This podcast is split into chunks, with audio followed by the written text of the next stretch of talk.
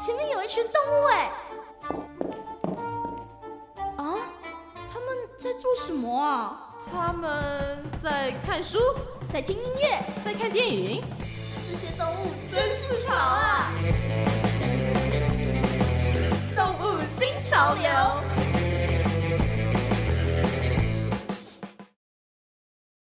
今天的动物新潮流要来跟大家分享的是一部动画片，它故事中啊所描述的呢，就是我们上一个单元中所提到的北欧的神话海豹女郎 Silky 的故事。它是二零一四年由爱尔兰的导演汤姆摩尔所执导的动画电影《海洋幻想曲》（Song of the Sea）。这部动画片它来头可不小哦，它可是获得第八十七届奥斯卡金像奖最佳动画片的提名，还获得了卫星奖最佳动画电影，还有欧洲电影奖最佳动画片的奖项，也是一部获得非常多殊荣的动画电影哦。而这部动画片当中的故事呢，就像是前面说到的，是以北欧神话当中的 Silky 的故事来当做基础的。故事当中的小男孩 Ben，他听着妈妈说的古老的传说故事，随着妈妈唱着的摇篮曲，慢慢的进入到梦乡。在睁开眼睛的时候，妈妈却已经不在了，只剩下他的妹妹 s i o s a 于是啊，Ben 就把他难过的心情全部都归咎于他的妹妹 Silsa 的头上。他常常对 Silsa 的态度呢很不耐烦，也常常啊会以他妹妹不会开口说话这件事去捉弄他，对他恶作剧。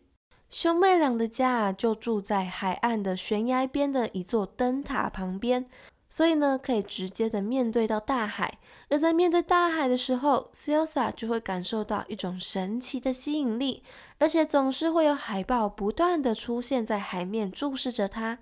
有一天晚上 s i l s a 偷偷的拿走妈妈送给哥哥的一颗白色的海螺。他吹响了这颗海螺之后，窗外瞬间就出现了美丽的光点。这些光点啊，发出了贝壳碰撞一样清脆的声音，就像是来自大海的召唤一样。这些光点啊，带着他找到了一个宝箱。宝箱里面啊，是一件漂亮的白色皮毛大衣。s i l s a 穿上大衣之后，开心的跳着舞来到了海边。就在海豹跟大海的诱惑之下，他走进了海里。化身成了一只白色的海豹，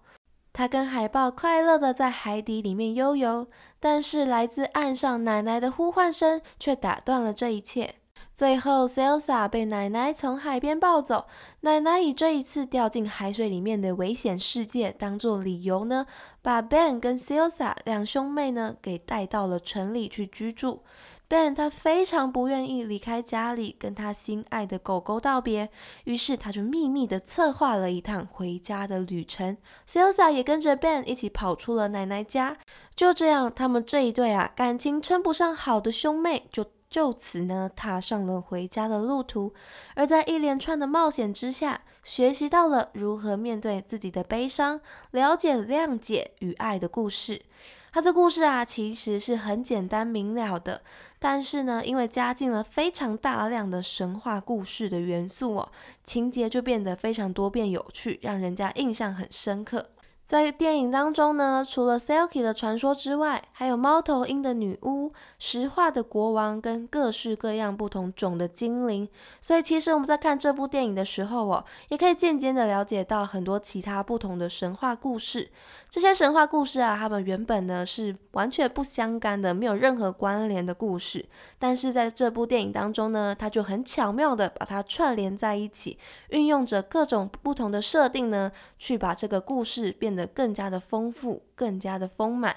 再搭配上它的画面哦，整个就是很享受。而且它会让你很进入到这个故事当中。这部动画呢是由汤姆·摩尔导演呢亲自去绘制的，他的绘画风格真的非常的美妙。它的画面呢是用很利落的线条，还有几何图形跟鲜明的色块互相组合而成的。整个画面干净利落，偶尔呢再搭配上繁复错落的图腾式的流线花纹，画面真的是看起来相当的舒服，很享受哦。而且它的每一个画面的构图编排啊，我觉得其实都很用心，包括它物品堆叠摆放的位置，或者是光束啊从窗户洒下来要怎么洒。他们走错路的时候，走进一片阴森的森林啊，这座森林呢该如何去表达它的阴森，还有把他们兄妹俩给吞噬的那种感觉，还有其他很多很多都很值得大家多看几遍，去挖掘它画面当中的巧思还有构想。而除了这些之外呢，它的颜色真的是很美，配色啊，很像是北欧那种在逛 IKEA 的时候我们会看到的那种配色。它对于不同颜色的使用堆叠啊，还有搭配呈现的感觉呢，我都很喜欢，很像是北欧地区会看到的极光那样，很剔透、很缤纷的感觉，也很像是琉璃啊，或者是云母那样那种的感觉哦。真的是动画一开头的画面就让我非常的惊艳，而且他画的海报还有其他的动物都很可爱哦。讲了那么多画面啊，它除了画面之外，再来再来呢，让我惊叹的还有它的配乐。它的配乐呢是请来了制作《鹏程千万里》《放牛班的春天》这几部电影配乐的法国作曲大师布鲁诺·寇莱。配乐呢，听着真的是会让人起鸡皮疙瘩哦，很空灵悠扬的感觉。像我们现在听到的垫底的 BGM 呢，就是其中的一首配乐。其真的是非常推荐大家可以去体会一下这部电影美妙的地方哦。顺便呢，我们还可以了解到很多我们不熟悉、不了解、没有接触过的神话传说的故事跟角色哦。除了要介绍这部描述北欧神话海豹女郎 Silky 的海洋幻想曲之外呢，另外啊，我还想要再介绍一部台湾的动画生所创创作的短片动画《红斑点》。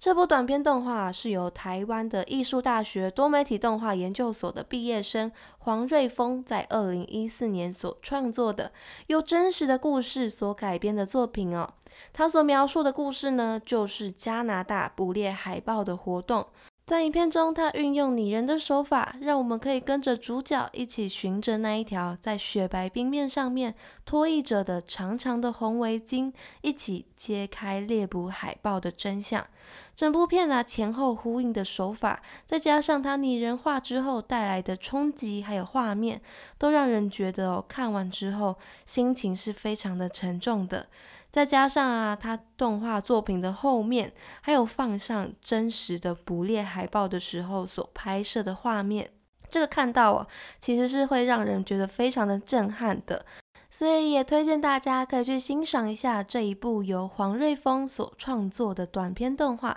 红斑点》。那么以上呢，就推荐这两部风格非常不一样的动画给大家。大家可以先把《红斑点》短片动画看完之后呢，再去看《海洋幻想曲》，去治愈一下心灵哦。那么以上就把这两部动画推荐给大家喽。